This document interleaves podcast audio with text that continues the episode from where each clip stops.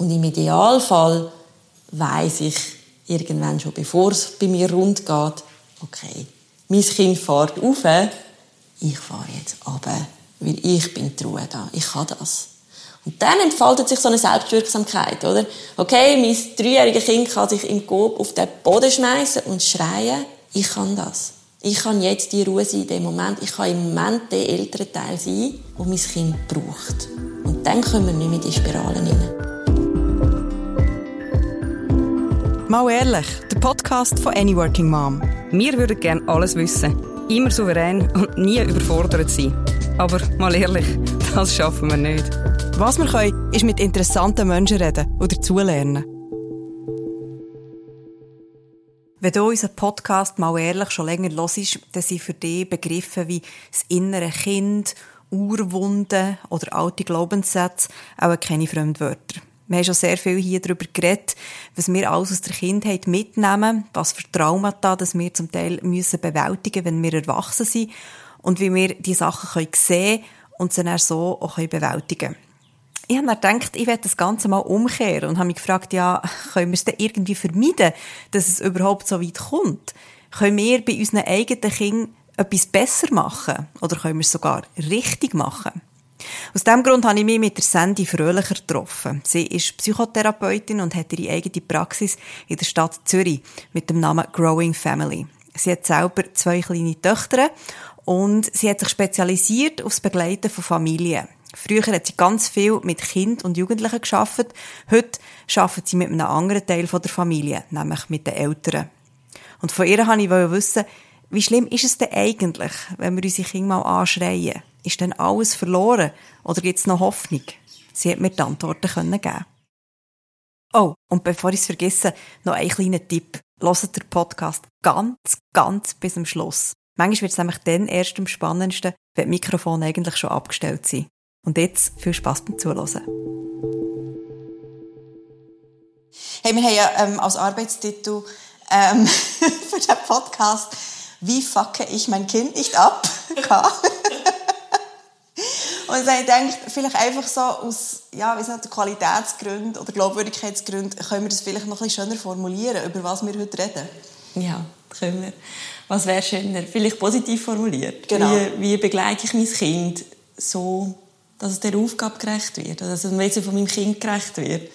Vielleicht positiver formuliert. Genau. Oder dass es eben später nicht unbedingt ähm, an seinen Wunden aus der Kindheit muss schaffen muss wie vielleicht der Rucksack von meinem Kind zu fest, emotional. Das ist schön. Mhm. I like that one. ähm, ich habe in der Vorrecherche zum Thema und natürlich aus meiner eigenen Erfahrung mit meinen Kindern, das ist ja dann doch, das spielt natürlich auch mega drin, ähm, eigentlich gemerkt, dass es ein, ein extremes Zusammenspiel ist von, eben, von den Eltern und vom Kind, was da passiert. Und was denkst du, wo, wo fangen wir am gescheitsten zuerst mal an? Bei den Eltern oder beim Kind? Weil es ist eigentlich so eine Ei- und Huhn-Situation. Es ist eine Ei- und zwar im Großen und Ganzen, auch in einzelnen Situationen, oder? Wenn wir, wenn wir überlegen, warum stehen wir da, wo wir jetzt stehen, dann kann man es fast nicht trennen. Und es ist wirklich untrennbar. Also vor allem, umso jünger auch ein Kind ist, umso weniger kannst du es trennen, oder? Weil es einfach auch noch viel weniger Ausseneinflüsse gibt. Also umso jünger ein Kind ist, umso mehr ist ältere Kind, was dort stattfindet, eigentlich untrennbar. Ähm, ja, wo fängt man am besten an? ich glaube, vielleicht gerade bei dieser, bei dieser salopp äh, formulierten Frage, oder? Wie, wie mache ich das? Und, und, ich merke, die Frage, die stellen sich immer mehr Eltern, was ich auch schön finde. So, sowohl in der Praxis, aber auch im Privaten. Weil sich glaube ich, unsere Generation von Eltern schon sehr stark mit sich auseinandergesetzt hat. Auch investiert hat, sich zu verstehen, gesehen, was hat meine Geschichte für einen Einfluss. Und dann merkt, okay, wie mache ich denn das jetzt? Jetzt, wo ich auf der anderen Seite stehe, also wo ich nicht mehr zu meinen Eltern schaue und sage, oh, wie haben denn ihr das gemacht? Sondern jetzt bin ich die, die sozusagen das kreiert für meine Kinder. Wie mache ich das? Und ich glaube, wenn man an dem Punkt ist und sich die Frage stellt, ist man schon weit. Überhaupt realisiert, dass gewisse Sachen, Knörts, die man vielleicht hat, eben aus der Kindheit rauskommen. Ja. Aber weißt, dort finde ich das irgendwie noch spannend, weil man hat ja vielleicht gar nicht unbedingt... Also unsere Eltern haben ja auch nicht ähm, vorsätzlich uns die Bagage mit auf den Weg Gar nicht. geben, oder? Gar nicht. Und ja, jetzt sind wir jetzt mit drin, oder? Also ich glaube, das, das, das wäre völlig ähm, nicht gerechtfertigt, dort irgendwie zu sagen, hey, was habt ihr mir angetan? Weil schlussendlich, wenn man so generational schaut, oder? jede Generation ist ein Stückchen weitergekommen.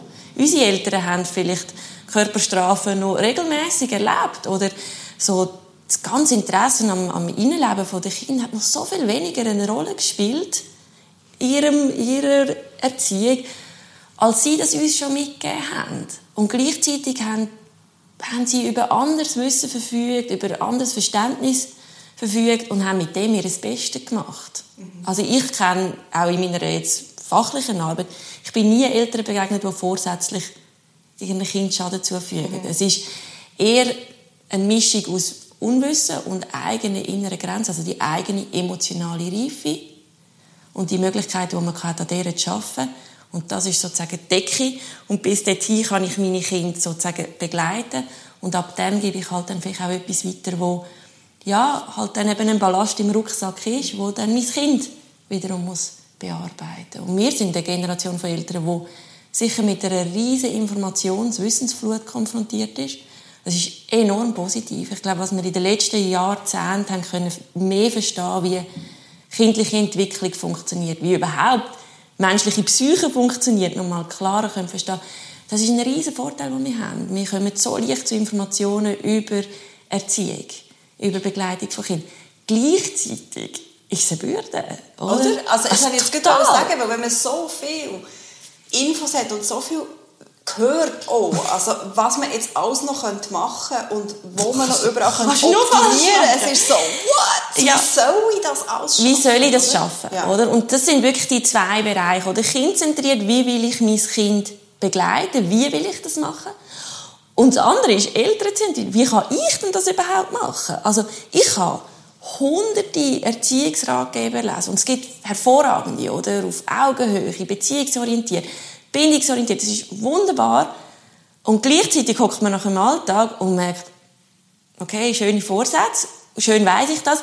Wie mache ich es? Und zwar ich selber mit meiner Vorgeschichte, mit eben den Verletzungen, die ich selber in mir trage, mit den Skills, die ich vielleicht selber gar noch nicht erarbeitet habe.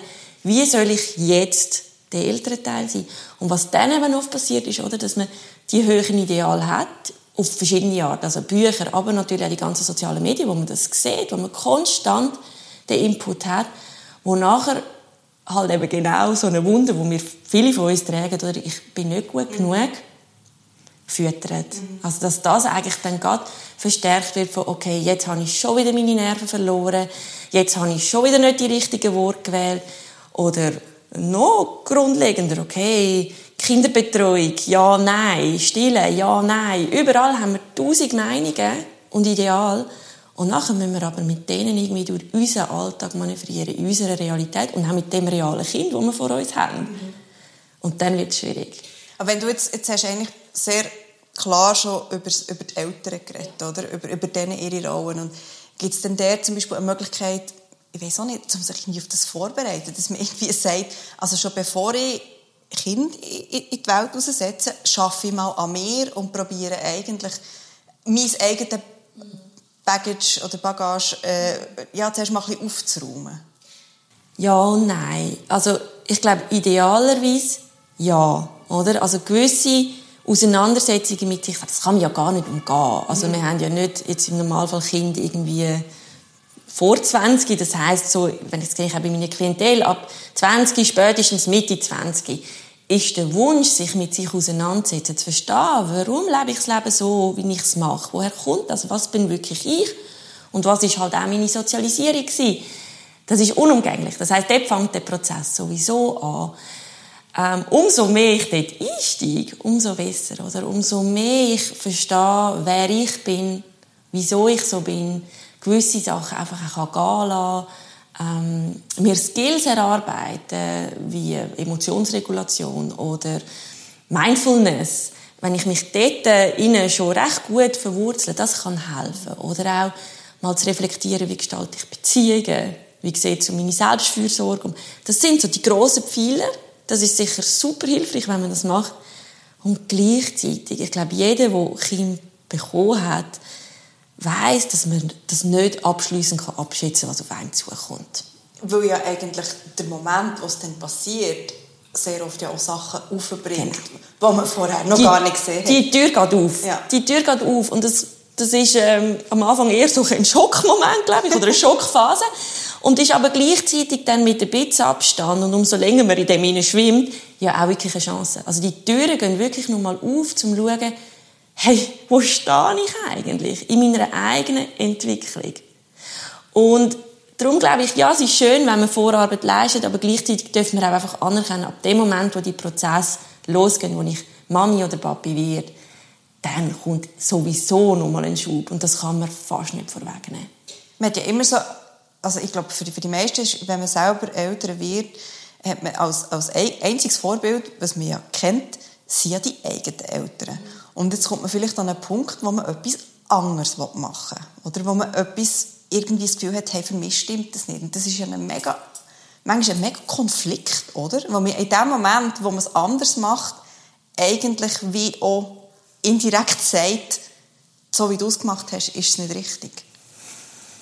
Ja, ja und nein. Ich glaube, so, wenn man es so formuliert, und das passiert natürlich, gerade einmal in einer hitzigen Diskussion vielleicht mit den eigenen Eltern oder wenn die Eltern in Kinderbetreuung mit einbezogen sind, was ja oft auch der Fall ist, dass es dann irgendwann der Punkt kommt und sagt, ich mache das anders. Und ich glaube, wenn man gerade eine gute Phase hat, dann kann man das ja auch miteinander reflektieren und sagen, hey, ihr habt das Beste gegeben. Ihr habt mir das Beste mit auf den Weg gegeben, mit dem Wissensstand, mit, mit der Situation, die ihr in dem Moment habt. Und jetzt sind wir, unsere Generation, an einem anderen Punkt. Und wir versuchen es so. Und ich finde, was hilfreich ist, ist immer zu sagen, wir haben ja auch andere Zeiten.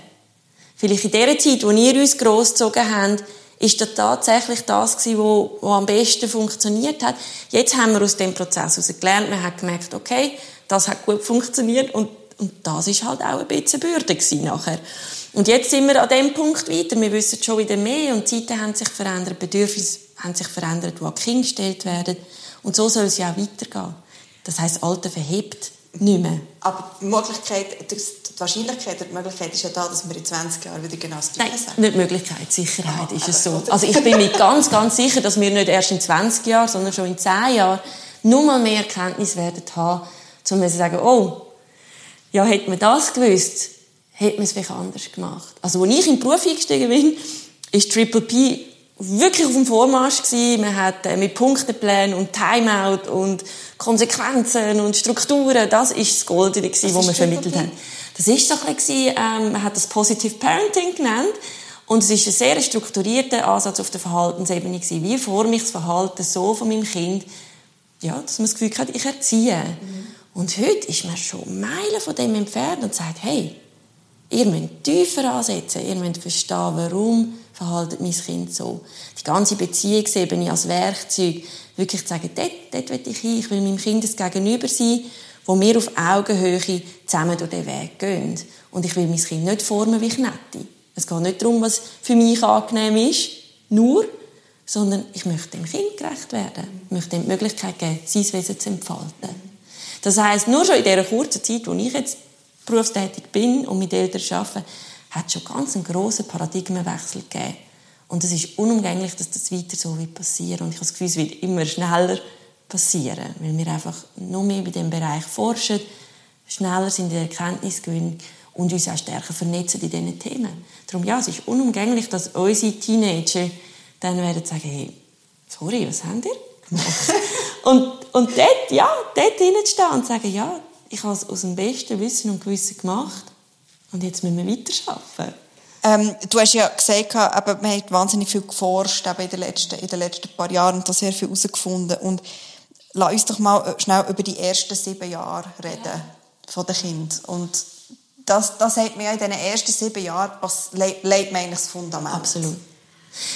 Ich glaube, dort hat ein starker Fokuswechsel stattgefunden. Früher war so ein Verständnis, okay, ich bereite mein Kind aufs Leben vor. Und heute muss man das komplett aus dem Fenster rühren und sagen, mein Kind ist mit im Leben hinein. Und zwar so stark, weil genau in diesen Jahren von Geburt bis etwa siebenjährig ähm, eigentlich das Fundament gelegt wird. Das heißt, dort sind unsere Kinder wie Schwämme. Sie wollen lernen, wie funktioniert das da, wie funktioniert es im Leben.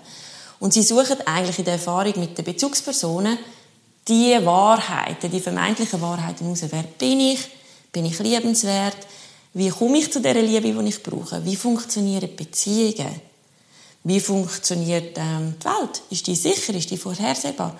Und all diese Wahrheiten werden eigentlich aufgesogen und tief gespeichert. Also dort ist es in diesen sieben Jahren, wo sich eigentlich unser Unterbewusstsein ausbildet. Das heißt, es ist wie eine Programmierung, wo sehr langfristig ist, sehr veränderungsresistent ist und sich nachher eigentlich selbstbestätigend ja, ins Leben auswirkt. Selbstbestätigend heißt in dem Sinn, dass das, was ich verinnerlicht habe in diesen sieben Jahren über mich, über andere, über die Welt, das formt nachher, wie ich auch interpretiere, wie ich wahrnehme. Und es ist eben nicht unbedingt, ja, ich glaube, was ich sehe, sondern ich sehe, was ich glaube. Also der Glaubenssatz, den ich abgeleitet habe, wie das Leben oder ich oder andere sind, das ist das, was ich nachher auch wahrnehme. Das ist das, was nachher meine Gedanken, meine Wahrnehmung, meine Gefühle formt und somit auch mein Verhalten. Und das ist eigentlich in einer Zeit geprägt, wo wir nachher auch nicht mehr so bewusst können abrufen können. Oder? Das ist wie so vorverbal oder ja, so im tiefen Verständnis von uns abgeleitet. Aber wir funktionieren nachher auf dem Programm, wenn wir das nicht reflektieren. Und das ist genau das, was nachher passiert, wenn wir so Mitte 20 sind, dass man also merkt, hm, das ist ja vielleicht gar nicht die absolute Wahrheit und fängt an mit dem arbeiten. Das heißt, die ersten sieben Jahre, wo die Kinder sehr stark in unseren Beziehungen leben, beeinflussen wir sie wirklich langfristig. Die Art, wie wir ihnen begegnen, wie wir uns ihnen gegenüber verhalten, prägt, wie sie sich selber sehen. Die Stimme, die wir nutzen, um mit ihnen zu reden, wie wir ihnen die Welt erklären, das wird ihre eigene innere Stimme. Das ist das, was wir nachher wahrnehmen, als der Self-Talk, als der innere Dialog, der stattfindet, wie wir uns, uns bewerten oder wie wir das Leben interpretieren. Das sind Stimmen, die wir übernommen haben von unseren Bezugspersonen. Das heißt, die ersten sieben Jahre, wie wir dort die Beziehung zu unseren Kindern gestalten, das ist ihr Fundament. Das erzeugt aber jetzt auch Druck, oder? Ja. also dann, dann kann man ja dort auch sehr, sehr viel falsch machen, sage ich jetzt mal, in Gänsefüßchen anweisen. Mhm. Ähm, wie kann man denn das, wie kann man, wie kann man das vermeiden? Wie kann man dort nicht reinlaufen? genau in eigentlich einem Prozess von Bewusstwerdung, oder? Was mache ich da eigentlich? Und, und immer wieder zu reflektieren, hm, wie, wie gehe ich in Beziehung mit meinem Kind? Ich finde, so Leitfragen sind zum Beispiel, so wie ich jetzt mich meinem Kind gegenüber verhalte. Ist das der Wunsch, wie ich das gerne hätte, dass mein Kind das später mit anderen macht? Also, wenn ich jetzt mit meinem Kind in einem gewissen Ton rede, ist das der Ton, den ich mir wünsche, dass es später in Beziehungen verwendet?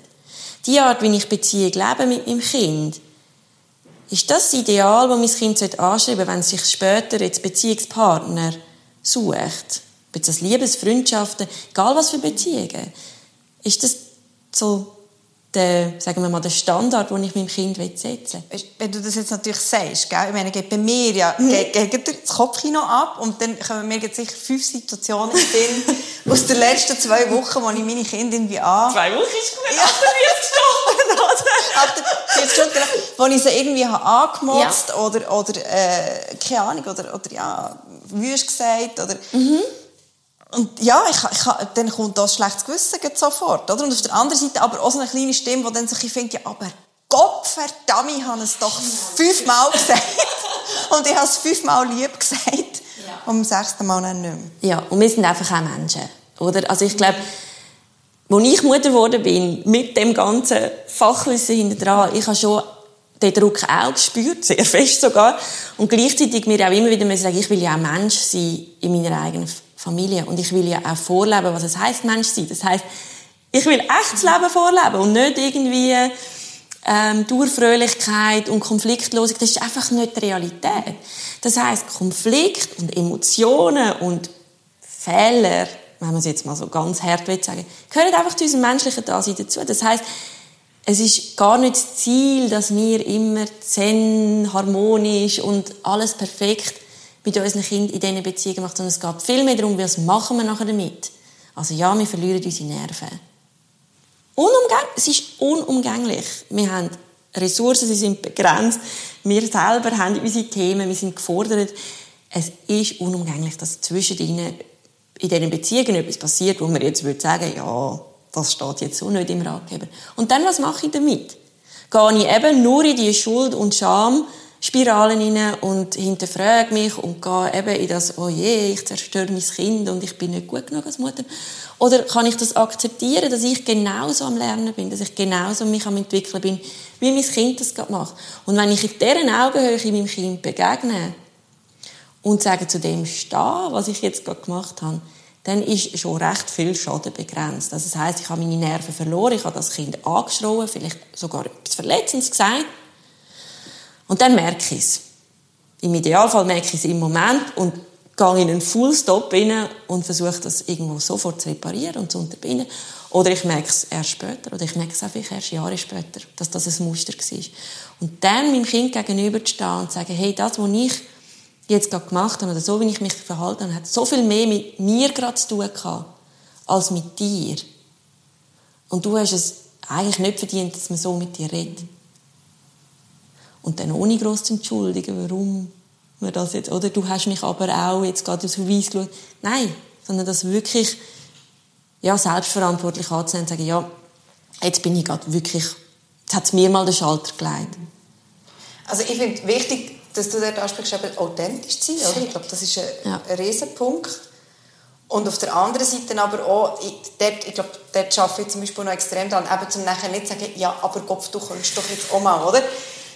Das ist wie nicht der Moment. Es ist nicht der Moment, okay. Aber man darf schon sagen, ja. dass, dass es doch toll wäre, wenn sie doch einfach würden am Abend Zähne putzen, weil wir das jetzt seit zehn Jahren so machen. Genau, das sind zwei verschiedene Themen. Das eine ist, oder, wie ähm, gestalte ich die Erziehungssituation mit meinen Kindern, dass die funktioniert. Also dort sind wir wirklich beim Kind, oder? Wie stelle ich Regeln auf? Wie helfe ich ihnen, die Fertigkeiten zu erlernen? Wie begleite ich sie? Das ist so wirklich am Kind dran. Der Moment vor Entschuldigung, weil ich gerade meine Nerven verloren habe, ist nicht der Moment. Dort geht um mich selber. Oder? Und sagen, hey, ich habe mich nicht reguliert. Ich bin, ich habe meine Gefühle nicht im Griff gehabt. Und ich entschuldige mich für das. Und dann mal das beiseite lassen. Und da muss man auch nicht zwei Stunden darüber reden, weil dann geht es nämlich nur darum, dass wir uns möchten wieder gut fühlen und unser Kind bitte soll vergeben. Das ist unsere Verantwortung. Wenn wir die Nerven verloren haben, dann müssen wir mit dem Lernen umgehen. Weil dort findet dann auch der Lerneffekt statt. Wenn das ein bisschen unangenehm ist als Eltern, ist das gar nicht schlecht, weil dann merkt man, okay, ich muss dort her schauen, warum passiert mir das, was ist los in dieser Situation, wo kann ich dort selber noch wachsen. Und dann gibt es Situationen abseits von dem Konflikt, wo wir mit dem Kind anschauen können, wieso funktioniert das jetzt bei uns nicht? Was brauchst du und was brauche ich, dass wir das jetzt herbringen, dass wir nicht immer am gleichen Punkt aneinander hergeraten. Aber also so Sachen, das, das mache ich zum Beispiel, oder das habe ich auch, also, aber mit meinem zehnjährigen Sohn. Aber wenn ich denn das jetzt mit meiner fünfjährigen Tochter oder noch mit einem kleineren Kind so machen das, das ist mir noch nicht so bewusst. Also, sie, sie, können ja noch gar nicht, sie, sie können sich das noch gar nicht so vorstellen. Oder, oder. Und trotzdem lernen sie aus dem, wie wir ihnen begegnen. Also wenn man ein Zweijähriges anschreit, spürt das, okay, du kommst jetzt wieder zu mir ab und sagst, hey, Entschuldigung, ja. das ist nicht der Ton, den ich mit dir möchte reden. Es tut mir leid. Das ist sicher recht beängstigend für dich. Und dann ist das einfach einmal so. Und dann, ja, das ist das Fundament, wo sie merken, okay, meine Mama ist auch ein Mensch und sie darf sich auch, ja, sie darf auch Fehler machen und sie darf zu denen stehen. Und ich darf später auch Fehler machen und darf zu denen stehen. Und wegen dem ist die Liebe nicht weg und wegen dem passiert nichts Schlimmes. Oder? Das ist echt so lustig. Wirklich, eben genau das mal zu meinem, eben, zu meinem Sohn habe ich mal gesagt, habe ich ihm wirklich erklärt. Er hat gesagt, hey, look, ich mache das auch alles zum ersten Mal und ähm, ich, lerne, ich lerne auch immer dazu und hey, sorry, vielleicht mache ich mal etwas falsch. Beim nächsten Streit ist das Postwenden zurück. Absolut. Du lernst ja auch erst dazu. Du weißt ja noch gar nicht, wie das geht. Ja. hat er mich voll verwünscht. Ja, und es ist so wahr, oder? Und ich glaube, wenn wir dort können, ja, so ein bisschen in unserem unserem erwachsenen Selbst, unserem gesunden Selbst bleiben und sagen, ja, es stimmt. Es stimmt. Wir müssen uns nicht künstlich überhöhen. In dieser Hierarchie zwischen Kindern und Erwachsenen. Wir haben sowieso schon einen rechten Erfahrungs- und Machtvorteil. Wir müssen uns nicht noch grösser machen, als wir sind. Wir dürfen ruhig ab und zu auf die Ebene von unseren Kindern gehen und sagen, ist für dich recht schwierig gerade, für mich auch. Komm, wir müssen zusammen an einer Lösung arbeiten. Und wenn das eine Mentalität wird in der Familie, oder, dann kommt viel Druck raus von dem, ich muss es immer im Griff haben, es muss immer laufen und ich muss, ja, immer meine beste Version sein. Aber wie viel Unsicherheit hat denn Platz? Also weißt, wenn ich jetzt zum Beispiel, wir, wir sind ja die, eben, wir sind ihre, wie sagt man, wir sind ihre Fels in der Brandung, wir, sind, wir sollten eigentlich dann ruhig sein, wenn sie es nicht können, wenn sie eben emotional Mühe haben, dann sollten wir ruhig sein, wie viel, wie viel Unsicherheit von unserer Seite eben hat da Platz, ohne dass sie dann verunsichert werden. Ich glaube, da gibt es keinen, keinen absoluten Schwellenwert, aber ich glaube, das kommt mir ja auch gespiegelt über, oder? Wenn unsere, wenn unsere Kinder in, in grossen Gefühlen versinken und wir vor allem mit uns selber beschäftigt sind in dem Moment, nämlich, dass, dass in unserem Kopf irgendwie riesige Geschichten losgehen von, je, das Kind wird eh nie etwas oder ich kann es so verhauen oder dann bringen wir keine Ruhe rein. Dann geht es einfach sehr viel länger. Und dort ist eben genau das, was du vorher angesprochen hast, oder? die innere Arbeit. Wenn ich, wenn ich dort an meiner Entwicklung arbeiten kann, oder zu sagen, hey, wie schaffe es, in so einem Moment vom Stress bei mir zu bleiben und bei meinem Kind zu bleiben und die Ruhe zu sein, dann, dann mache ich einen riesen Beitrag. Oder? Also dort eigentlich, wo es nicht optimal läuft, den Fokus vielleicht einmal vom Kind abziehen, sondern zu mir zu finden, dort findet eigentlich nachher der grösste Wachstum statt, oder?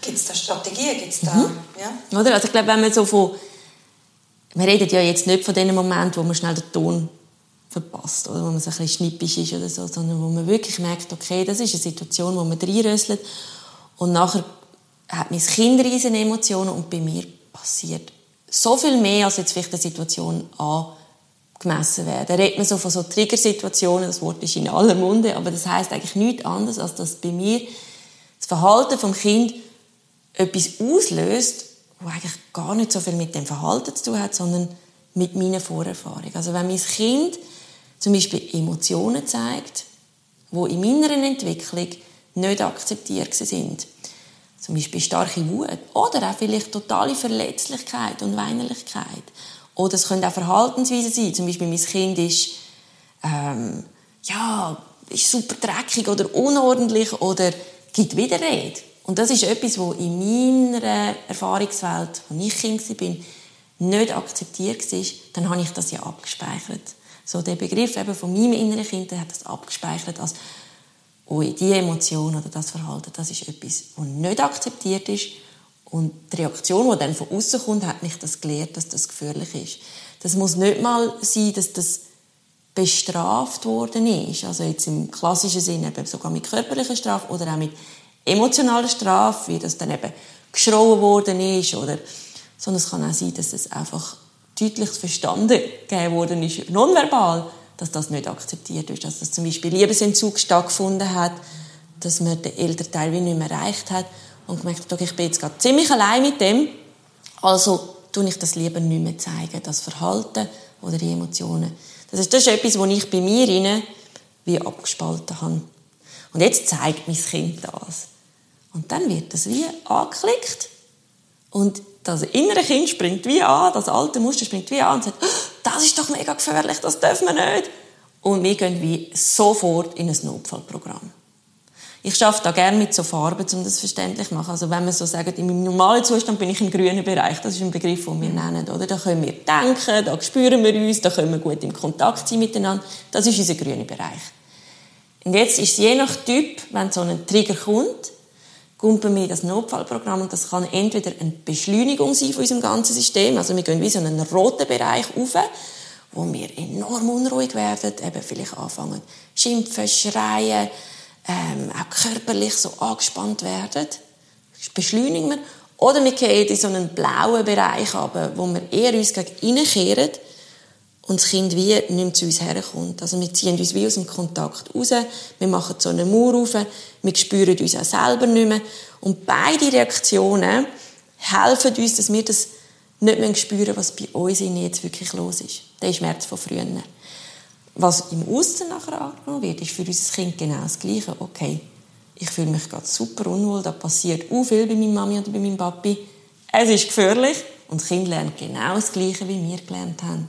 Das sollte ich nicht zeigen. Und so wiederholt sich eigentlich ein Zyklus. Oder? Dass das, was ich verinnerlicht habe, weil ich das nicht bearbeitet habe, gebe ich in so einer Triggersituation automatisch meinem Kind weiter, indem ich eben nicht im grünen Bereich bleiben kann und mein Kind lernt wieder, oh, das ist etwas, was bei uns nicht akzeptiert ist und verinnerlicht das. Wenn ich jetzt merke, okay, ich habe so ein Thema, das ist ja nicht beim ersten Mal, dass ich das wahrscheinlich merke. Beim ersten Mal denke ich, ja, das ist jetzt wirklich, wirklich nicht akzeptabel gewesen, was mein Kind gemacht hat. Aber wenn das immer wieder auftritt, dann merkt man schon, hey, ich glaube, ich reagiere da ein bisschen übermäßig. Was ist denn da los mit mir? Und dann anfangen, auf die Situationen zu schauen, wie so ein Beobachter zu werden. Für das muss ich ein bisschen äh, herausfinden, wie funktioniere ich. Eben, bin ich so jemand, der in den roten Bereich raufgeht? Oder bin ich jemand der so in den blauen Bereich so sich zurückzieht? Und wenn ich das mal erfasst habe, dann kann ich wie das wahrnehmen gezielter. Okay, jetzt passiert das bei mir, ich beschleunige. Und dann als erstes wie ein Stopp reissen. Wir haben selten Notfallmomente in Erziehungssituationen. Es geht meistens nicht um Leben und Tod. Das heißt, es gibt keinen Grund, sofort reinzugumpen, viel zu sagen, viel zu machen.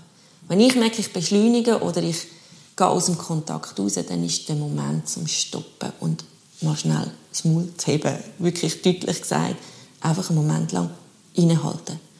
Und dann mal schnell gegen schauen und sagen, hey, was ist gerade bei mir los? Okay, hm, jetzt passiert das. Einfach mal schnell warnen. Und unser, unser denkende Gehirn ist in so einem Moment wie auf ausgeschaltet. Bei unserem Kind übrigens auch. Also das heißt, wir sind recht am gleichen Ort. Nur jetzt ist es unsere Verantwortung, wieder anfangen zu denken. Und für das können wir unseren Körper nutzen. Weil unser Hirn können wir nicht nutzen. All die tollen Sätze, die kommen noch nicht.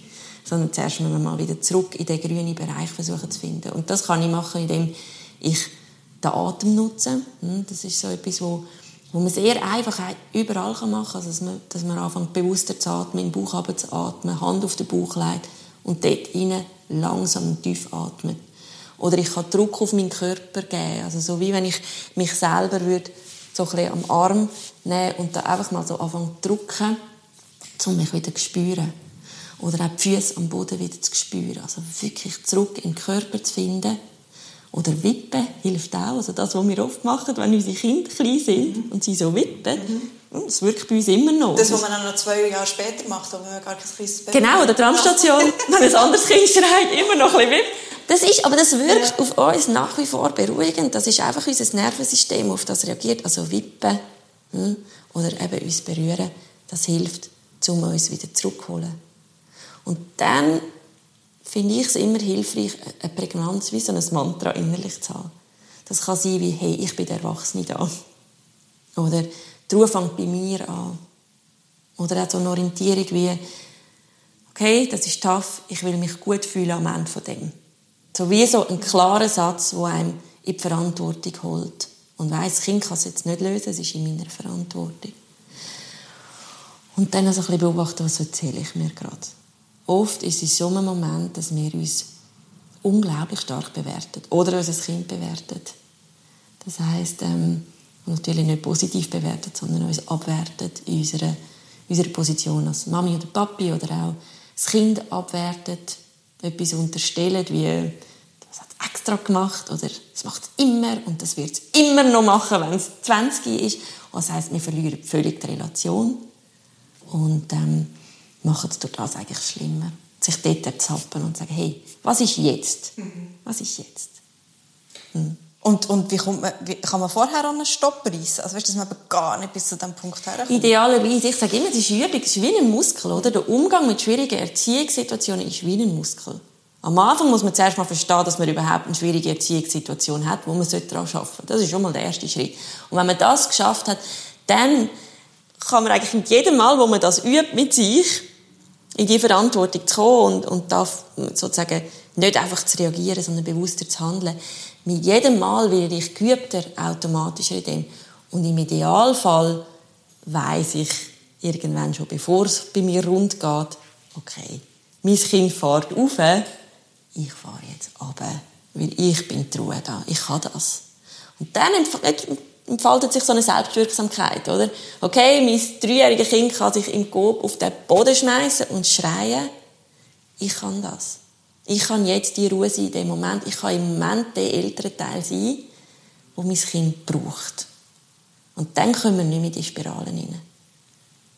Das heißt, es ist wie ein Muskel, den wir üben, zu benutzen, um immer schneller überhaupt zu reagieren, sodass es eigentlich immer weniger von diesen Triggermomenten gibt. Und für mich ist so, sind wie so zwei Sachen. Das eine ist, wie reagiere ich in dem Moment? Also wie kann ich das Schadensbegrenzung machen? Also dass ich eben nicht verletzend und beängstigend wird für mein Kind in so einem Moment, wo ich Nerven verliere. Und das andere findet dann halt abseits von dem Moment statt. Also wenn ich eigentlich meine Arbeit mache und anfange, mich mit mir auseinanderzusetzen, mir vielleicht auch Unterstützung dort zu holen. Also Eltern sein, ich weiß auch nicht, wo das entstanden ist, dass man das einfach muss können. Oder der Irrglaube, dass das etwas ist, wo wir einfach in die Wiege gelegt bekommen. Ja, nein, im Gegenteil. Wir haben so viel gelernt, was eigentlich gegenläufig ist. Wieso hole ich mir nicht einfach Hilfe? Wo hole ich mir Hilfe? Man kann, man kann vieles ich glaube, man kann ein gewisses Maß selber an sich schaffen, oder? Also es gibt so viele Ressourcen, wo ich kann, äh, lesen, wo ich mich an Tools erarbeiten, jetzt eben so im Bereich von Achtsamkeit oder Emotionsregulation. Ich glaube aber schon, dass man vielleicht auch am Anfang von dieser Reise schon davon profitiert, sich mal professionelle Unterstützung zu holen. Und zwar nicht erst, wenn alles brennt und ich im elterlichen Burnout sitze, sondern wenn ich merke, hey, das ist mega tough. Und es ist tough. Es ist nicht tough, weil man es falsch macht. Es ist tough, weil es unglaublich komplex ist. Ich begleite eine kleine Person und muss gleichzeitig an mir arbeiten. Ja, das clasht. Also das ist und da reden wir ja jetzt noch eigentlich von, sag ich mal, von einem Alltag oder von einer Familie, wo sonst vielleicht alles läuft. Ja, oder? also wer hat das? Und, ja, klar, aber ich meine, aber jetzt, ich weiß auch nicht, dann kommt, dann kommt noch eine Ausnahmesituation dazu, oder? Also das heisst irgendwie, ich weiß auch nicht, kommt vielleicht eine Trennung zum Beispiel. Eine Trennung oder, oder gesundheitliche Probleme oder ein Geschwisterteam, es muss nicht mal etwas Negatives sein, es kann etwas Wunderbares sein wie ein zweites Kind und es fliegt einfach nur mal über den Haufen. Warum nicht dort irgendwo zu sagen, hey, ich muss doch das gar nicht allein können? Es langt doch schon, dass ich das Bewusstsein habe, dass das eine riesen Aufgabe ist. Und jetzt hole ich mir Hilfe. Jetzt hole ich jemanden, der mir einerseits einen sicheren Raum gibt, um mich einfach einmal zu zeigen und zu sagen, hey, ich glaube, ich verbocke es gerade. Und zu merken, ah, ein grosser Teil von dem ist einfach auch normal. Und es ist nicht alles verloren. Mhm. Und dann sich ein Gegenüber zu suchen, wo einem auch einen Blick ermöglicht auf Zusammenhänge von der eigenen Geschichte, wie man jetzt ist und sagt, hey, wie willst du Mami sein? Oder wie willst du Papi sein? Was ist dir wichtig? Was willst du weitergeben und was willst du nicht weitergeben? Und dann anfangen, an diesen Sachen zu arbeiten. Also wirklich zu sagen, okay, welche Fertigkeiten muss ich selber lernen? Welche Muster darf ich selber noch gehen lassen? Um dann für mein Kind die Begleitperson zu sein. Also, unser Kind lernt nicht aus den richtigen Wörtern und aus den richtigen Tipps und Tricks, sondern eigentlich vor allem aus dem, was wir selber verkörpern. Das heißt, alles, was ich auf dem Weg, wo Eltern sind, in mich investieren und in mein Wachstum investieren, mein Kind profitiert automatisch mit. Und jetzt kurz ein bisschen Werbung. Und zwar Eigenwerbung. Die meisten von euch wissen es sicher, aber vielleicht gibt es ja noch ein paar, die erst gerade neu sind hier.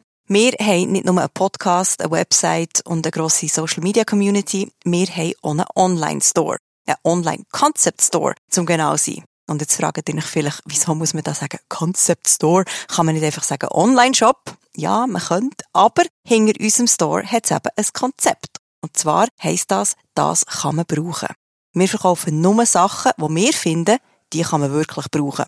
Und das sagen wir nicht einfach so, sondern wir testen die Sachen wirklich auch. In unserem Team werden alle Produkte, die wir verkaufen, getestet. Sei das Bücher, die wir vorher lesen, sei das Putzutensilien, die wir zwar finden, die passen nicht wirklich zu Any Working Mom, aber hey, auch die kann man brauchen. Oder ganz schöne Sachen, die man verschenken kann und die Freude machen. Falls ihr noch nie bei uns seid, kommt unbedingt auschecken. Der Concept Store heisst, das kann man brauchen und ihr findet ihn direkt auf unserer Webseite. Für alle, die vorbeischauen, haben wir natürlich auch einen Gutscheincode. Mit dem Gutscheincode Podcast, ich glaube, das könnt ihr nicht merken, kommen ihr 5 Franken Reduktion über ab einem Einkaufswert von 50 Franken. Und der Gutschein ist gültig bis Ende Jahr 2023. Kommt vorbei, wir freuen uns sehr und jetzt wünschen wir euch viel Spass weiterhin mit dem Gespräch. Also du hast zwei Sachen angesprochen, die ich mega spannend finde. Das eine, es ist noch nicht alles verloren, hast du vorher gesagt. Und das andere, wo, wo, wo mich eben so ein bisschen wundernimmt, ja, wenn man jetzt aber auch so über bedürfnisorientiert oder eben Bedürfnisse redet, wo haben denn meine Bedürfnisse als, als Eltern noch Platz? Aber ich werde zuerst schnell zurückkommen zu dem, eben, es ist noch nicht alles verloren, weil, ähm, ja, es kann ja jetzt sein, eben, möglicherweise eben, hört man das so alles zum ersten Mal oder man, man, man, man hat gar nicht, keine Ahnung, man hat es selber noch gar nie eben hinterfragt, dass man das vielleicht auch anders machen könnte, weil man es ja so gelernt hat, weil man vielleicht, keine Ahnung, in einem autoritären Haushalt ist aufgewachsen zum Beispiel, oder? Und, aber es ist noch nicht alles verloren. Also das heisst, man kann, man kann anfangen, eben irgendwie dort, äh, keine Ahnung, also ich zu arbeiten, man kann etwas machen, nur innerhalb der ersten sieben Jahre Nein. oder auch dann? Also nehmen wir ein Extrembeispiel. Ja. Sind wir irgendwo als Eltern irgendwo zwischen 30 und Mitte 40 Mal so, würde es nicht immer noch gut tun, wenn deine Mutter, dein Vater würde zu dir her sitzen und sagen, hey, damals so, wie wir das gemacht haben, heute würde ich es anders machen. Wir haben dir da Druck gemacht oder wir haben dir da etwas zugemutet oder hm, heute aus heutiger Perspektive, ich würde es nicht mehr so machen, es tut mir leid. Würde doch immer noch etwas machen mit einem. Mhm. Würde einem doch immer noch, auch jetzt im Erwachsenenalter, die Chance geben, zum zu sagen, okay, stimmt, das habe ich aufgenommen und ich hätte es vielleicht gar nicht müssen und jetzt reflektiere ich das und gehe das für mich an. Für unsere Kinder ist doch das noch viel mehr so. Also auch wenn die 15 sind und man fängt an zu verstehen, hey, du bist dein Wesen und ich bin mein Wesen und wir sind einfach zusammen auf dem Weg und ich fange die Position an zu beziehen. Ja, dann ist es am Anfang vielleicht ein bisschen rumpelig, weil alles irgendwie ja, anders sich gewohnt ist und in anderen aber aber es wird etwas bewirken, wenn ich plötzlich auf eine andere Art bewusstere Beziehung mit meinem Kind und mit mir selber trete. Es ist nicht verloren. Bis am, bis am bitteren Ende ist es nicht verloren. Und es lohnt sich immer wieder. Und auch wirklich auch dort Abstand zu nehmen von so einem perfektionistischen Anspruch. Das meine ich mit, wir sind beide am Lernen. Wir sind, es ist unmöglich, fertig zu sein, zum Zeitpunkt, wo wir Kinder haben oder am Zeitpunkt, bevor sie sieben sind. Das ist nicht, das ist nicht realistisch. Es ist ein ständiger Prozess. Das heißt, mild zu sich sein und sagen, okay, ich bin irgendwie, ich bringe mir selber bei, gut genug zu sein. Und gleichzeitig darf ich an mir arbeiten. So das Masterpiece und Work in Progress zur gleichen Zeit.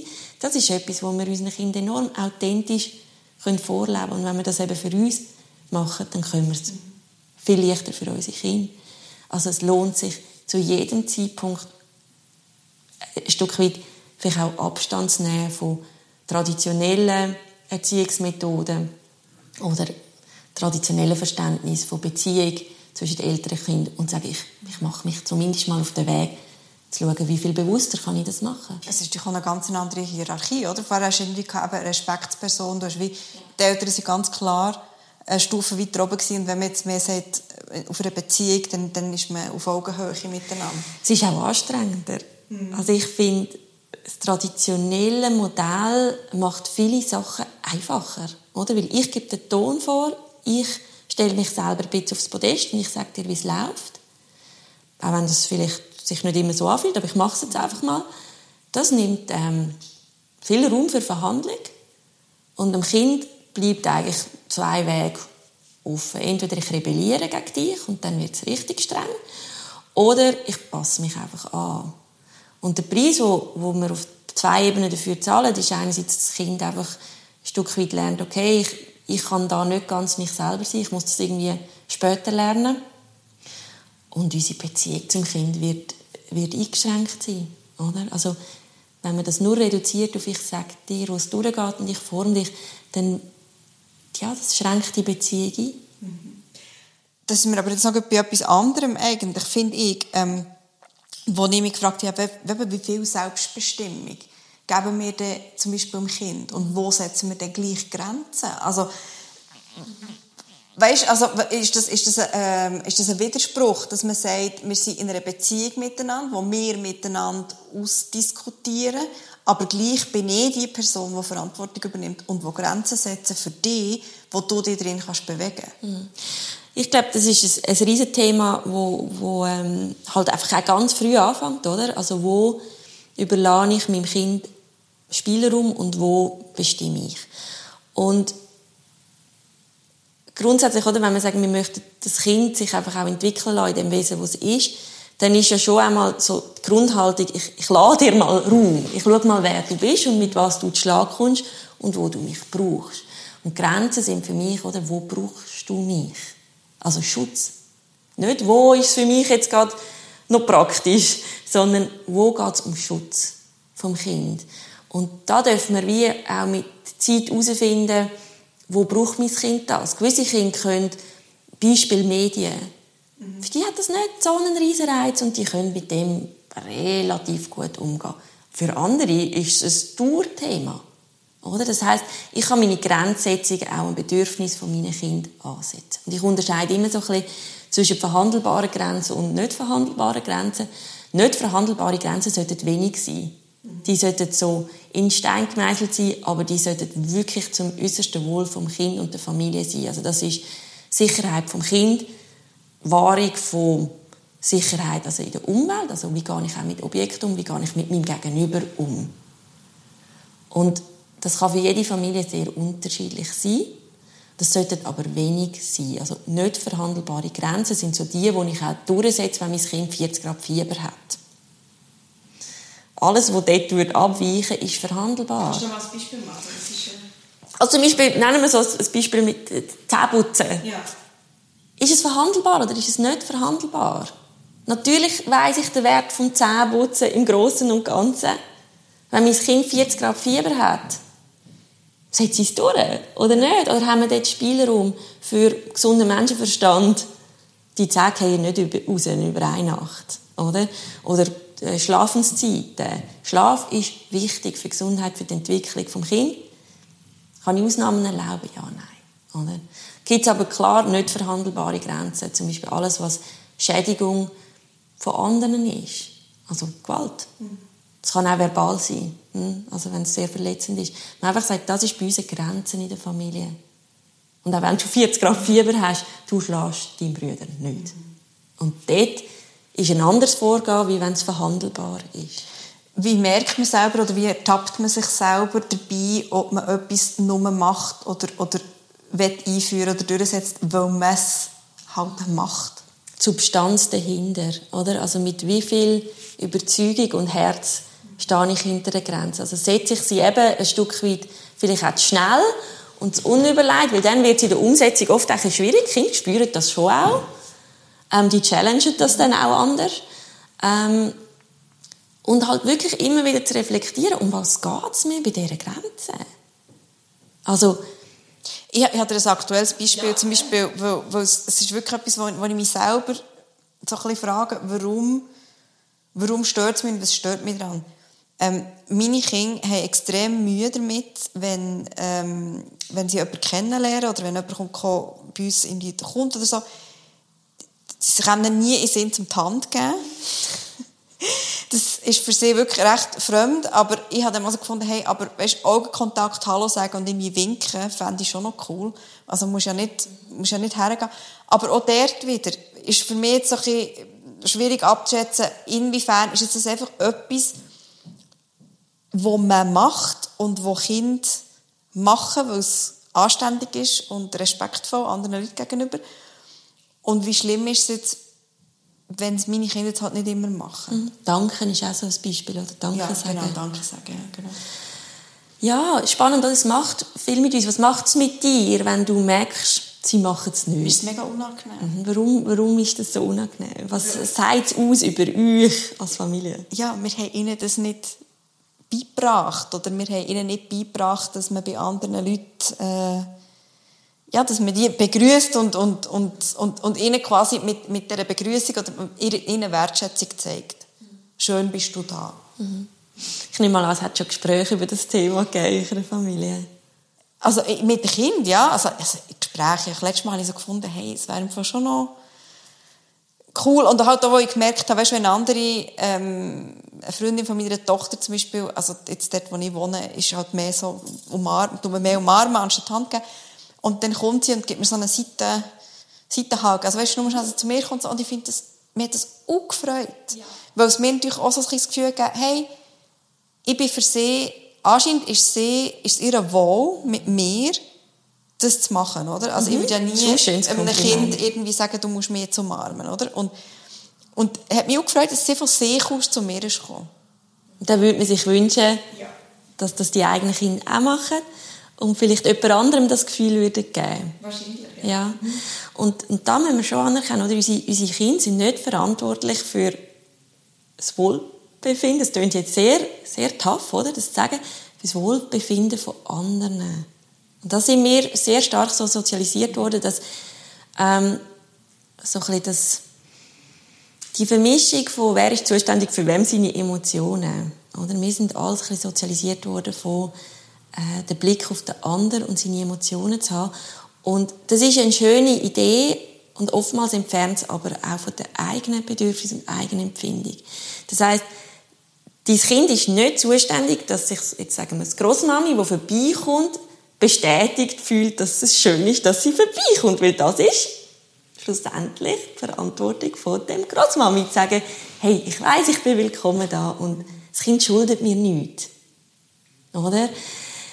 Also das heißt, wenn man so merkt, das nagt so ein bisschen an meinem Ego, dann dürfen wir hinterfragen, oder ist das etwas, wo wirklich in Stein gemeißelt ist und das auch so muss sein, oder ist das etwas, wo ich einfach auch sehr stark dazu sozialisiert worden bin. Ich würde sehr empfehlen, in so einem Moment einmal mit den Kindern wirklich ein offenes Gespräch. Mich würde enorm interessieren, wie sie das wahrnehmen. Oder warum das sie es eben vielleicht Warum nicht ist es machen. vielleicht Oder, auch schwierig? Oder weil finden sie es nicht so wichtig? Oder wie, ja, also, haben sie Freude? Ich würde wirklich mal rufen, haben sie Freude, wenn Leute zu uns kommen? Oder? Also, ist es, kommt es von innen aus, oder? Die Motivation sollte ja von innen kommen, um das zu zeigen. Zeigen sie es auf andere Art? Wie wäre es ihnen wohler, das zu zeigen? Also, da fände ich enorm spannend, einfach mal reinzulassen, wie erleben sie es. Und dann müssen wir einfach anerkennen, wenn wir Druck in einem Thema haben, kann das schon ein Teil sein, warum sie es nicht machen. Also so, dort, wo wir eine hohe auch Ladung drin, das klingt jetzt nicht wahnsinnig hoch, oder? Du, du reagierst, du ja nicht überreagieren, aber du merkst, es nagt ein bisschen an dir. Kinder haben unglaublich starke Sensoren. Und das heißt, wenn wir eine Ladung auf ein Thema haben und eben sehr, sehr fest würden wollen, dass sie das machen, kann es sein, dass das genau das Gegenteil bewirkt. Und wir wollen ja eigentlich die Kinder so begleiten, dass das wünschenswerte Verhalten von ihnen rauskommt. Also auch Dankbarkeit zum Beispiel. Es langt nicht, wenn wir unseren Kindern immer sagen, und jetzt sag Dank, und wie sagt man? Und das macht einfach Druck. Und oft führt es genau dazu, dass sie es nicht sagen wollen. Wirklich nicht. Anstatt zuerst vielleicht das vormachen und sagen, einfach mal das Danke übernehmen und an die andere Person zu richten. Und dann vielleicht im Moment sagen, «Gell, das hast du jetzt Freude gehabt. Wie zeigt man Freude? Oder wie fühlt sich Freude überhaupt an im Körper? Ah, und dann hat die andere Person vielleicht auch Freude, wenn sie das sehen oder? Aber das ist wie, ich- finde immer, man darf die Kinder begleiten, selber zu verstehen, warum machen wir gewisse Sachen sozial und was habe ich davon, wenn ich es auch mache, anstatt einfach zu sagen, so machen wir es und du machst es jetzt. ich glaube, was für uns einfacher ist, nachher, für uns, ja, für uns ist es einfacher, oder? Weil wir irgendwie, weil wir, weil wir konform sind mit der Erwartung und nicht müssen uns mit dem Konflikt auseinandersetzen, dass jetzt jemand uns anschaut. So. Ja, das ist mega spannend. Ich werde nochmal schnell auf, ähm, auf die eigenen Bedürfnisse ähm, zurückkommen, weil das, das, das finde ich auch noch so einen Punkt. Weißt, wie viel darf man denn auch einfordern? Oder was darf man denn von den eigenen Kindern einfordern? Ich rede jetzt nicht von, von Zweijährigen, oder? Weil ich glaube, dort, ja, dort sind wir natürlich nicht an diesem Punkt, oder? Es ist einfach klar, die haben einfach ihre Bedürfnisse und die sind dann, wenn sie sind. Aber Ja und nein, gell? Also ich glaube, sogar dort fängt es schon an, oder? Wir haben ja mittlerweile, vor allem auch aus dem Bindungsorientiert, wir haben ein mega hohes Ideal, was die ersten Jahre angeht. Und für gewisse Eltern ist das einfach auch schon zu viel. Also, ob jetzt das Schlafsetting ist, Trägen, Stillen, Kinderbetreuung, da ist schon recht der Druck in diesen Themen. Wie macht man es, wie sollte man es machen, dass eben so eine sichere Bindung gewahrt wird. Und für gewisse stimmt das aber einfach nicht. Und schon dort, finde ich, dürfen wir ganz fest auf sich hören. Weil egal welcher Erziehungsansatz ich ich, ich, ich muss es schon aus meinem authentischen Selbst heraus machen. Weil ich brauche ja auch die Kräfte, um das nachher zu machen. Das heißt, wenn zum Beispiel jetzt ein Familienbett oder Langzeitstille oder eben keine Kita oder was auch immer, wenn das komplett entgegen von, von dem geht, wie ich mich wohlfühle oder was ich brauche, um mich zu erholen oder hm, dann dürfen wir Grenzen auch dort schon setzen. Weil äh, etwas zu machen, das komplett gegen die eigenen Bedürfnisse, das ist auch ein Message als Kind, wo wir nicht senden wollen. So im Sinne von, ich, ich verfolge das Ideal, aber eigentlich stimmt es für mich nicht. Das wäre ja genau nicht das, was wir unseren Kindern beibringen wollen. Aber es ist manchmal schon schwierig, oder? Ähm, irgendwie zum Beispiel, kommst du jetzt mit mir, kommst mit mir spielen? Mhm. Und ich habe jetzt aber gar keine Zeit jetzt zum Spielen. Weil das ist jetzt gerade die Zeit, die ich jetzt bräuchte, um, keine Ahnung, die E-Mails zu machen oder, oder das zu machen. Und dann ist ja immer die Frage, ja, was priorisiere ich jetzt und so. Aber manchmal ja, geht's, also es ist halt so, wie es ist. Und, und der nachher auch mit dem, mit dem schlechten, ja, eigentlich weiss ich ganz klar, hey, es ist jetzt, ich, ich, es ist jetzt so, wie es ist. Ähm, ich finde, das, das muss jetzt das Kind auch akzeptieren. Ich sage ihnen vielleicht, ich komme nachher, wenn ich es fertig gemacht habe, oder habe ich noch Zeit für dich.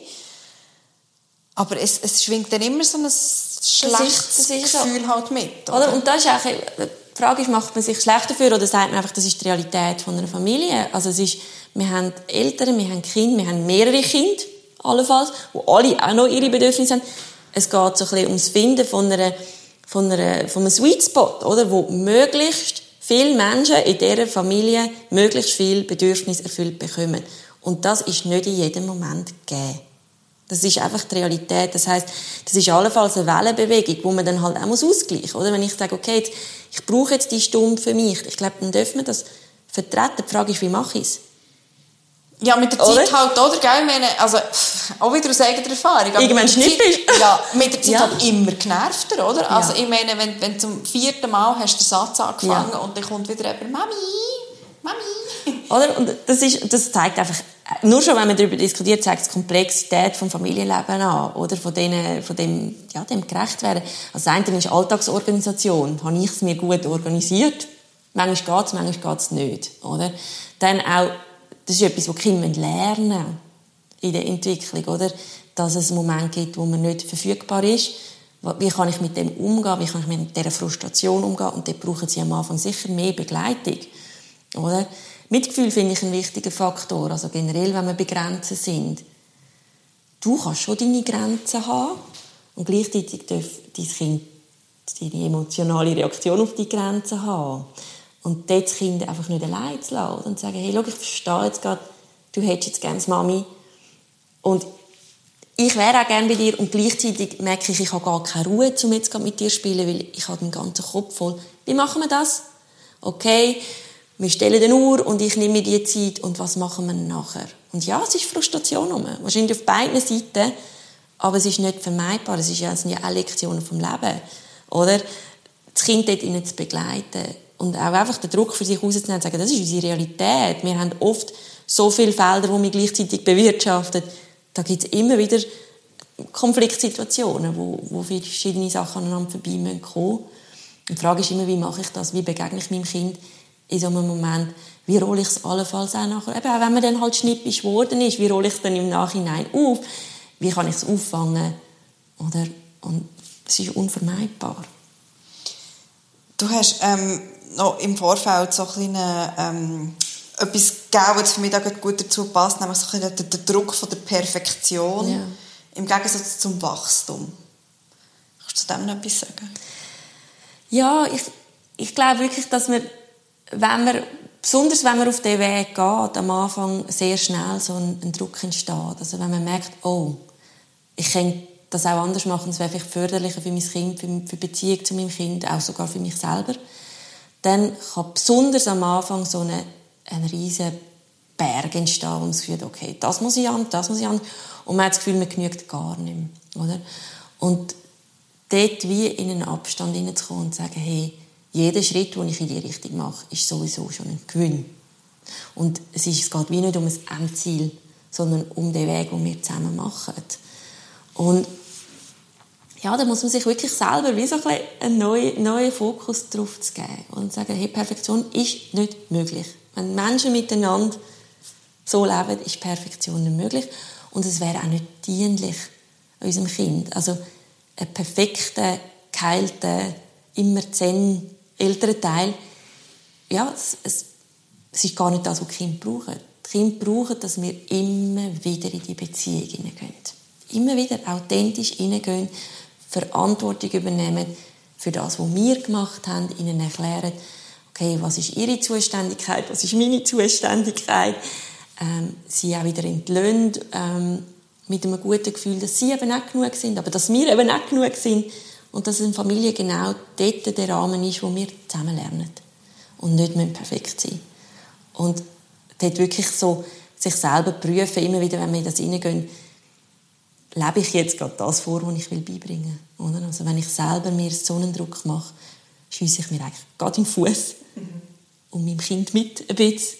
Wie kann ich Abstand von dem nehmen und mir immer wieder sagen, hey, ich bin auf dem Weg und ich darf mild mit mir sein. Und die Frage ist, wie gehe ich mit diesen Fehlern um, die mir passieren. Ich glaube, der Unterschied zwischen einem bewussten älteren Teil und jemandem, der sich vielleicht nicht auf, auf die Reise macht, ist nicht unbedingt, wie viele Fehler entstehen, sondern wie ich mit dem umgehe. Über das Leben von meinem Kind. Und das macht einen riesen Unterschied. Da können wir unsere Kinder enorm unterstützen in ihrer Entwicklung und auch entlasten. Und ihnen, auch wenn Fehler passieren, trotzdem ermöglichen, dass sie sich ja, wohl, geliebt, wertvoll fühlen on the long run. Ich finde das eigentlich ein mega schönes Schlusswort. Ich glaube, wenn wir jetzt die Frage vom Anfang wieder vornehmen, und ich sage es jetzt so, wie du es gesagt hast, mit dem Rucksack, den wir ihnen auf den Weg geben, ich glaube, dass es einen Rucksack gibt, können wir nicht vermeiden, oder? Wir können vielleicht etwas dazu tun, wie schwer das er ist. Absolut, absolut. Und wie viele Tools wir unserem Kind geben, den Rucksack zu tragen. Und ja, niemand äh, verlässt Kindheit unbeschadet. Das ist einfach eine Realität. Und dort sich zu befreien und zu sagen, und trotzdem ja, lohnt es sich immer wieder in die Beziehung einzusteigen und mein Bestes zu geben. Und meinem Kind ein menschliches Gegenüber zu sein ja, und zu begleiten. Ich bedanke mich ganz herzlich. Danke dir. Merci vielmals. Das ist «Mal ehrlich», der Podcast von «Any Working Mom». Danke vielmals fürs Zuhören. Musik und Produktion in den Jingle Jungle Tonstudios. Ihr findet uns auch noch auf anyworkingmom.com, auf Insta, auf Facebook, auf Pinterest und auf eurem lokalen Spielplatz. Immer dort, wo am meisten geschrauen wird. Ich finde es auch wichtig, dass du eben sagst, man darf Fehler machen, man darf sich selber auch so ein bisschen vergeben und so. Aber ich, ich habe auch viele Momente, weißt, wo ich zum Beispiel wirklich struggle und wirklich so ein bisschen finde, ich weiß nicht, was machen. Und wirklich, wo ich schon, also ich bin schon am Punkt gewesen, wo ich im Raffi gesagt habe, jetzt hole ich im Fall jemanden ins Haus, der das mal mitbekommt. Und wo mir dann sagt, was ich jetzt so mache in diesem Moment. Ich habe alles schon probiert. Ja, und das Krasse ist ja, was ich, das haben wir vielleicht nicht angesprochen, oder? dass man immer das Gefühl hat, anderen passiert das nicht. also ich habe immer wieder, sogar als Fachperson, die nichts anderes macht, als mit Eltern zu arbeiten, mit diesen Themen, das Gefühl, also so austicken tut sicher niemand. What? Und ich bin einfach mega dankbar, habe ich ein ehrliches Umfeld. Mhm, genau. Wo ich wirklich, also wir wohnen in diesen Reihen, wir hören uns. Mhm. Ich höre, wie viele Kinder schreien und ich, ich, habe, ich habe Frauen um mich herum, ich so eine hohe Achtung davon, dass sie als Mensch sind. Und ich weiss, sie verlieren ihre Nerven. Mir ist mal die Nachbarin klopfen, ob alles in Ordnung. Ja. Und ich habe dann so gesagt, aber dort habe ich, also dort vor meine Tochter geschaut und habe gesagt, ja, ja, das, ist, hat, das ist live. Sie hat, sie, hat, sie hat gedu Mühe, habe ich dann gesagt. Wir haben gerade einen schwierigen Moment. Ja. Ich habe letztes Mal einen ausgeteilt auf der Straße. Ich, ich bin, das ist mir noch nie passiert. Ich habe ihn wirklich, wirklich gefunden, hey, fuck you. ich hätte gerne auf Video gehabt, ich hätte es gerne gepostet. Ich bin nach drei Wochen High-Intensity-Parenting mit zwei kranken Kindern, selber krank, Job, alles aufgeschoben, dies und das. In die Kita, meine Kinder legen sich am Boden. Zwei Kinder gleichzeitig. Und dann habe ich sie mal zur Kita ausgebracht ich habe so innerlich, ich bin Leuchter und ich, so, ich bleibe bei meinen Kindern. Und ich habe das auch hervorragend gemacht, bis einer auf dem Balkon rausgestanden hat und mich angeschnauzt hat. Ich bin sehr bei meinen Kindern geblieben. Ich bin einfach auch sehr gegen ihn geblieben. und es ist, auch das war mega lehrreich. Gewesen, weil ich meinen Kindern gesagt habe, schau jetzt, der Mann ist jetzt nicht wahnsinnig nett zu uns, Mami hätte ein netter sein können aber eigentlich einfach real, real Parenting. Finde ich mega wichtig. Sie haben aber aufgehört in dem Moment. Es war crazy. Gewesen, er hat, er hat runtergeschrien, bring mal deine hohen Kinder unter Kontrolle. Und ich bin ruhig aufgestanden und habe das Gefühl, ich mache es extra. Für mich ist es auch nicht angenehm, dass meine Kinder so brüllen Und sie haben aufgehört, logischerweise. Und er sagt, siehst so einfach ist es. Oh. Da habe ich gefunden, hey, weißt du was, fuck you. Ja. Geh in deine Höhle zurück. Ja, genau. Und dann hat es mir so leid getan. Dann bin ich eine Nacht lang Für ihn, geschwankt, dass ich dachte, Jesus, nein, der Mensch, oder? Was, was ist sein Leben, dass er die Situation jetzt so, oder? Dann habe ich mega Mitgefühl gehabt und gleichzeitig hätte ich gerne voll die Windel vor die Tür so ein bisschen beides. Ja. ja.